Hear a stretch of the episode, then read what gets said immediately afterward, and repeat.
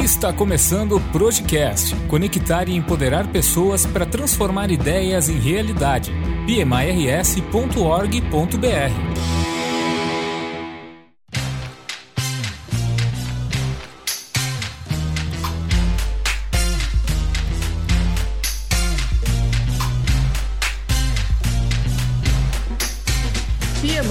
referência global em gerenciamento de projetos. Hoje nós vamos falar sobre projetos no âmbito de inovação tecnológica.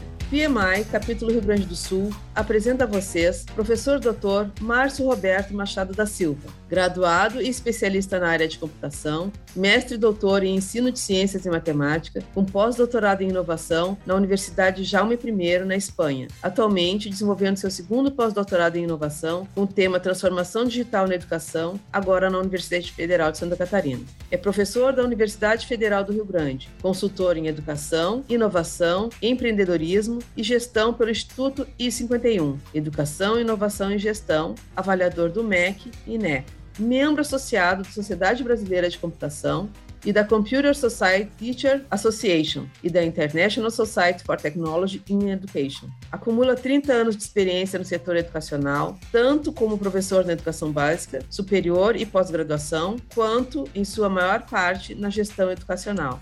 E eu, Giovânia Dias, engenheira de computação, doutorando em modelagem computacional com linha de pesquisa em inteligência artificial, tenho mais de 15 anos de experiência em gestão de projetos e sou voluntária do PMI-RS. Olá, Márcio, tudo bem? Fale para a gente um pouco da sua trajetória e sobre a Embapi e como a gestão de projetos está inserida nessa trajetória. Olá, Giovânia. Olá a todos os associados aí ao PMI, a todos os entusiastas pela área de gestão de projetos. É uma felicidade estar aqui falando com vocês. Então, a minha trajetória começou não só com gestão de projetos, mas com, também trabalhei com gestão de pessoas, com coordenação de cursos na área de computação, como tu comentasse ali, né? Eu fui coordenador de curso na área de computação, depois fui para a área de inovação, fui diretor de inovação de uma universidade particular aqui no Brasil e trabalho com gestão de projetos há muito tempo e sinto um grande desafio, acho que não é muito uma, uma dificuldade, mas um desafio em alinhar expectativas né, e fazer com que esses mundos, o mundo da academia e o mundo empresarial, converse. Nesse sentido, então, desde o ano passado eu tenho trabalhado junto ao ITEC, que é a unidade Embrapi da FURG. A FURG em 2020 foi credenciada pela Embrapi. Embrapi é a empresa brasileira de pesquisa e inovação na indústria. Então, fazendo uma analogia, né, muita gente conhece a Embrapa, que é a empresa brasileira de inovação no agro. A Embrapi também é uma empresa do governo federal que foi criada para apoiar a inovação na indústria, para a competitividade da indústria brasileira. Só que o modelo de funcionamento da Embrapi é bem diferente do modelo de funcionamento da Embrapa. A Embrapi foi montada num modelo de funcionamento inspirado no Instituto Fraunhofer, na Alemanha, que é um dos principais institutos privados de pesquisa na Europa. E ao invés de criar entidades públicas, eles montaram um modelo de gestão. Então a Embrapi está muito ligada à gestão. Eles montaram um manual de boas práticas, de práticas operacionais, que é o, como as unidades devem trabalhar. E selecionaram ICTs, que são instituições de ciência e tecnologia, normalmente universidades ou centros de pesquisa no Brasil Brasil que se encaixam com o perfil que eles precisam de experiência em desenvolvimento de projetos de pesquisa aplicadas à indústria, que tenham laboratórios e infraestrutura que possam apoiar essas pesquisas e que tenham agilidade, que possam trabalhar num modelo de gestão ágil, que é um pouco diferente do modelo de gestão acadêmica das universidades. Então, a FURG eh, credenciou o ITEC, que é essa, esse centro de robótica e ciência de dados, como uma unidade Embrapi em 2020. Em 2021, eu assumi a coordenação de operações da unidade, as prospecções,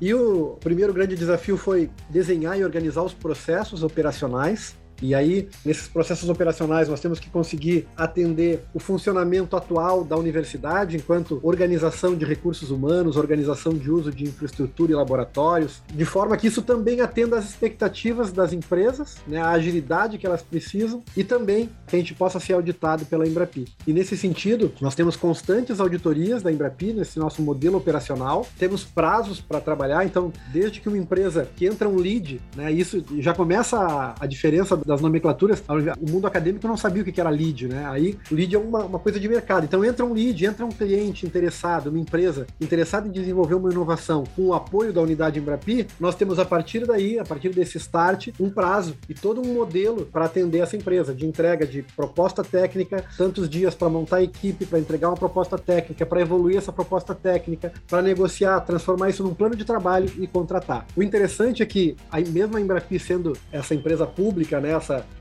instituição pública e a universidade também, sendo a Universidade Federal, nós temos um processo muito desburocratizado. Nós conseguimos aprovar um projeto em até três dias. Então isso é muito rápido. Eh, se o projeto tiver tudo de acordo, se a empresa aprovar o modelo de contrato que já está pré-aprovado pela Procuradoria Jurídica da Universidade, o projeto pode ser aprovado e o recurso liberado em três dias. Então é uma coisa bem, é, é um diferencial bem importante que a Embrapi consegue trazer para o mercado. E tem uh, o interessante é que a Embrapi apoia projetos que estão lá no Vale da Morte, né? Ah, quando as empresas estão investindo muito, precisam investir muito, não tem produto ainda, eu tenho que criar um produto. Eu passei da pesquisa, o que a gente chama de TRL 3, ah, ah, então os projetos Embrapi ciclo 1, que, é, que, são os principais projetos Embrapi, tem ciclo 1, 2 e 3. No ciclo 1 é onde eu saio da pesquisa aplicada e começo a criar e vou até o TRL 6, onde eu já faço testes do meu produto, né, do meu já tenho um protótipo que eu testo em um ambiente relevante. Normalmente nessa faixa aí do TRL 3 onde eu tenho só uma prova de conceito, até eu ter um protótipo, é onde tem o maior risco, né? É onde a empresa tem que não tem o produto ainda, então tudo é investimento. Ela está pagando para desenvolver essa prova de conceito,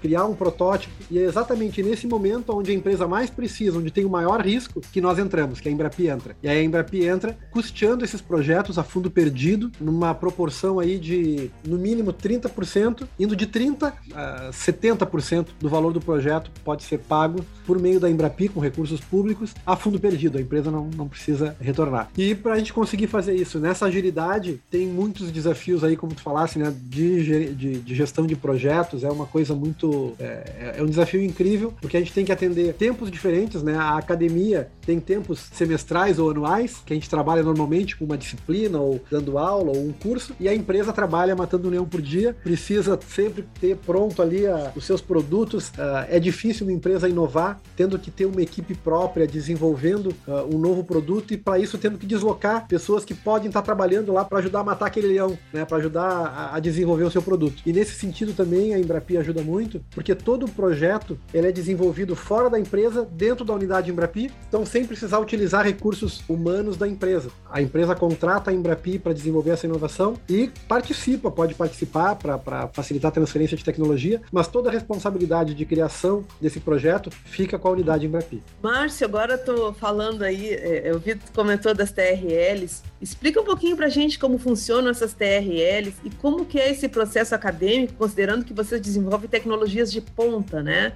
Que vem da universidade, da pesquisa. Como é que é essa ligação dessa tecnologia nova e como é que isso se desenvolve nessas TRLs? Certo. TRL é um índice de maturidade de inovação. Então as TRLs elas vão de 1 a 9.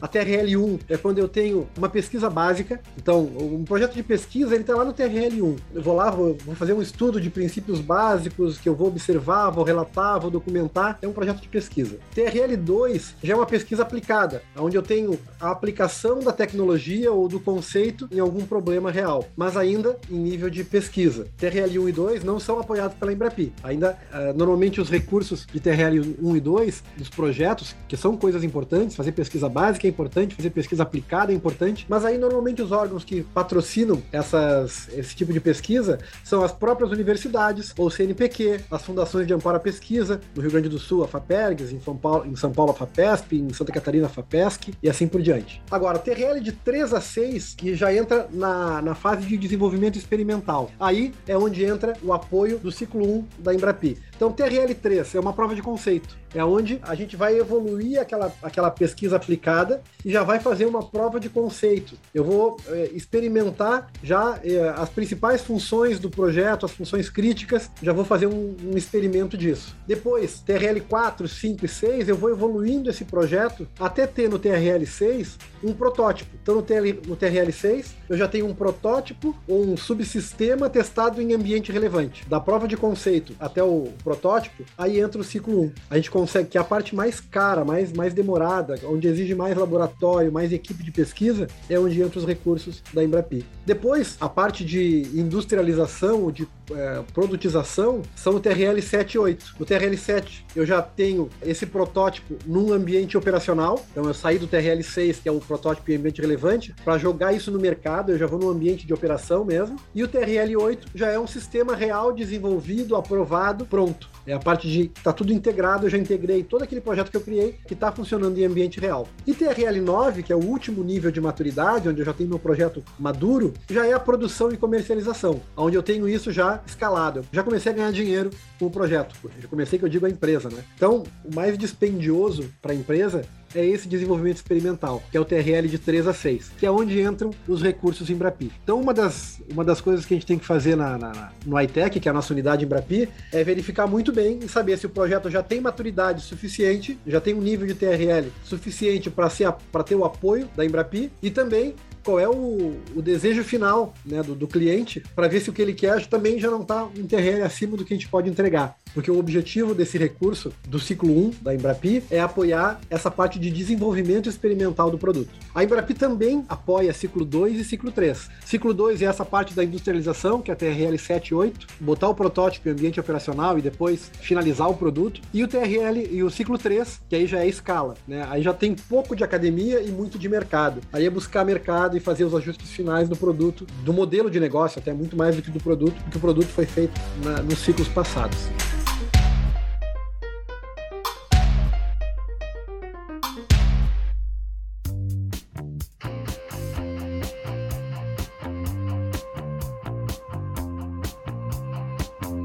Como é que são os desafios, Márcio? Como é que é essa equipe, como é que vocês montam esse pessoal todo para trazer essa alta tecnologia? Quais são os desafios é. que vocês têm? Bom, são vários desafios, né? Mas são desafios muito bons de trabalhar. É, eu, eu, sou uma pessoa movida a desafios e a nossa equipe lá também. Então, o primeiro desafio eu acho que é, que é encontrar o fit entre o cliente e a nossa expertise. Né? Muitas vezes o cliente tem uma tecnologia na cabeça, ou ele tem um problema e já vem com uma proposta de solução que não necessariamente é a melhor solução. Então, o primeiro desafio é a gente dar um passo atrás e tentar construir junto a proposta com esse cliente. Então, a nossa proposta de solução para o cliente, ela é co-criada com esse cliente a partir de um briefing que ele fala, ou da explicação do problema. Muitos clientes já chegam para nós com, uma, com um produto, ó, eu quero criar esse produto aqui. E a gente tenta desconstruir isso, dar um passo atrás e ver o porquê que tu quer esse produto. E vamos desenhar esse produto junto. E nós tivemos casos de mudar completamente o escopo do projeto inicial que o cliente apresentou. Vou te dar um exemplo. O cliente pediu para nós um sistema de drone para fazer uma inspeção externa de uma composição de vagões. E o que ele precisava, na verdade, era fazer a inspeção e não drone para fazer a inspeção, mas ele já veio com, com a proposta: eu quero drone para fazer a inspeção externa de vagão. Só que hoje, né, com a tecnologia que a gente tem, uma composição de 2 km de vagão para fazer uma inspeção por drone, a autonomia que o drone tem, a quantidade de drones que eu ia precisar e o recarregar, a troca de bateria, não ia tornar esse processo muito eficiente. A nossa proposta foi, entendendo o problema, conseguimos dar um passo atrás, propor a criação de um arco né, com, com sensores e câmeras para que a composição, ao passar passar por esse arco, fosse feita uma inspeção por visão computacional. Então, o que o cliente queria era drone. Na verdade, ele pediu para nós um drone, mas o que ele queria era a inspeção de vagão. Então a gente entregou para ele uma melhor solução. Então, eu acho que um dos desafios é esse, a gente achar o fit, né, e conseguir propor esse projeto. O segundo desafio que a gente tem é montar a melhor equipe possível, né, e encaixar. E hoje, felizmente, nós temos uma demanda muito grande de empresas querendo inovar, né? Isso é muito bom, isso coloca o Brasil numa, numa posição competitiva muito legal, porque é muito difícil uma indústria brasileira competir num mercado globalizado, onde a cultura cultura dos países, principalmente dos países europeus, já trabalham com inovação e com participação da indústria há muito tempo, né? Com participação da indústria na pesquisa, na inovação. E o Brasil está engatinhando, está começando. E se não tiver o apoio do governo, dificilmente a gente ia conseguir tornar a indústria brasileira competitiva. E nesse sentido, a Embrapi está conseguindo apoiar, conseguindo disponibilizar esses recursos financeiros para as empresas, para a indústria nacional, para fazer com que essa indústria nacional consiga, então, ter competitividade, ter inovar, inovar criar produtos e processos diferenciados. Então, nós temos uma demanda muito grande, a gente tem que conseguir, então, uh, dar conta com a nossa equipe. Hoje, o iTech tem uma equipe de 40 pesquisadores funcionários da universidade, mais uma equipe de pesquisadores que são alunos ou ex-alunos, em torno de 100 pessoas. Então, a gente gira entre 100, 140 e 150 uh, pesquisadores, mas isso muitas vezes traz um pouco de dificuldade frente à quantidade de projetos que estão entrando. E aí, para atender essa, essa demanda, nós buscamos parceria com outras instituições. Hoje, nós já desenvolvemos projetos em parceria com o Instituto Federal, no Rio Grande do Sul e com outras universidades. Depois disso, eu acho que a, o desafio é a gestão de projeto, aonde Imagina que a empresa terceirize o desenvolvimento de um produto e ela precisa, a gente precisa se comunicar com essa empresa. Essa, essa empresa precisa entender o que está acontecendo para diminuir a sua ansiedade e também conseguir participar do processo de, de transferência de tecnologia de forma gradual. Pela nossa experiência, não é interessante que só ao final do projeto seja feita a transferência de tecnologia, porque inovação é isso, né? A gente está indo numa direção que a gente sabe qual é, mas não sabe exatamente o ponto onde a gente quer chegar, ou se a gente vai conseguir chegar naquele ponto. Isso é muito legal. Então, todos os nossos projetos eles têm pelo menos médio risco, porque se não tiver risco, provavelmente não é uma inovação. Né? Se eu souber exatamente onde eu quero chegar e desenhar um cronograma fechadinho, porque eu não estou inovando, eu estou fazendo o que eu já sei fazer. Então, acho que o principal desafio, se eu fosse elencar, seria esse, né? É a gente administrar um projeto de inovação num, num ambiente instável, onde eu estou pesquisando e talvez o resultado da minha pesquisa, o resultado do meu teste em laboratório, ou o resultado do meu teste no ambiente relevante possam mudar o rumo do projeto. E aí, nesse sentido, a gente está sempre monitorando qual o TRL inicial, qual o próximo TRL que eu quero chegar, quais os indicadores que vão me permitir avaliar se eu cheguei ou não nesse TRL e que mudanças eu tenho que fazer. Então, nós temos um processo padronizado, mas não engessado, para gestão de riscos, onde desde o início do projeto nós apresentamos, inicialmente, junto com o nosso orçamento lá para o cliente, que nós chamamos de proposta técnica, já os riscos macro do projeto, e depois, ao aprovar o projeto e, e elaborar o plano de trabalho, aí nós já detalhamos esses riscos e compartilhamos com o cliente, co-criamos com o nosso cliente as alternativas, os caminhos frente a cada um dos riscos que foram apontados. Acho que esses são os principais desafios, né? Que é o desafio da, da gestão, a gestão do projeto em si. Nós já passamos por uma fase, né, eu acho que isso foi muito legal. Os pesquisadores da FURG, eles já têm muita experiência em pesquisar com empresa, né, mas eu, eu conheço uma realidade de pesquisa com empresa diferente de outras instituições, onde eu tinha esse desafio de que o pesquisador queria só fazer pesquisa aplicada e não estava muito preocupado com os objetivos da empresa. E no caso do iTech isso não acontece, porque como o iTech já trabalha há 20 anos desenvolvendo projetos, isso já está no DNA dos pesquisadores, né? A, a, preocupação com atender problemas, atender as, as, necessidades e as demandas da empresa. Isso é muito legal, mas a gente sempre tem que estar tá cuidando isso, né? Para que os entregáveis atendam não a academia, mas atendam os objetivos da empresa. E dentro do possível, aí vai do talento do professor, né? do, do pesquisador, que ele consiga também extrair dali conhecimento e cumprir o seu papel educacional educacional, que é disseminar conhecimento e aprender não só com a gestão, mas também trazer um pouco de pesquisa tecnológica. Muito legal, Márcio, muito legal. A gente está aqui no encerramento da nossa, da nossa entrevista, então gostaria de deixar algumas palavras de encerramento. Giovanni, eu quero agradecer essa oportunidade. Eu quero indicar, é, acho que é, é, o meu papel também aí, não só falando em nome do iTech FURG, a Embrapi tem mais de 80 unidades no Brasil. Cada unidade tem a sua expertise, o seu foco, aonde ela pode atuar. Uh, e nós temos unidades de todas as áreas. Só no Rio Grande do Sul são oito unidades em Brapi. A nossa unidade da ITEC, da FURG, é focada em ciência de dados, robótica e automação. Trabalhamos muito com indústria 4.0, com manufatura avançada e temos recursos tanto financeiros quanto de recursos humanos para apoiar os projetos da indústria nacional. Eu acho que é uma grande oportunidade para que as empresas procurem unidades em Brapi e possam se utilizar desses recursos, não só do recurso financeiro, mas principalmente dos recursos humanos para levar alta tecnologia para dentro das suas empresas, dos seus negócios. Então, entre no site da Embrapi, embrapi.org.br, que vocês vão ali descobrir qual a unidade está mais próxima de vocês e vocês podem desenvolver grandes projetos aí utilizando recursos públicos subvencionados, sem precisar a, fundo perdido, como a gente diz. Ok, muito obrigada, Márcio. Obrigadão, Giovanni. Qualquer coisa, prende o grito. Obrigada. Agradeço a presença do Márcio, agradeço também a presença dos ouvintes. Se vocês gostaram desse assunto, então convido a compartilhar esse podcast com seus colegas. Acesse os demais podcasts do PMI. Temos muitos outros assuntos interessantes sobre gerenciamento de projeto. E esse foi o podcast do PMI Rio Grande do Sul. Um abraço e até o próximo. Você ouviu Projecast. Acesse pmirs.org.br. Encaminhe suas dúvidas, sugestões de pauta ou críticas para o e-mail projecast@pmirs.org.br. Podcast produzido e editado por vírgulasonora.com.br.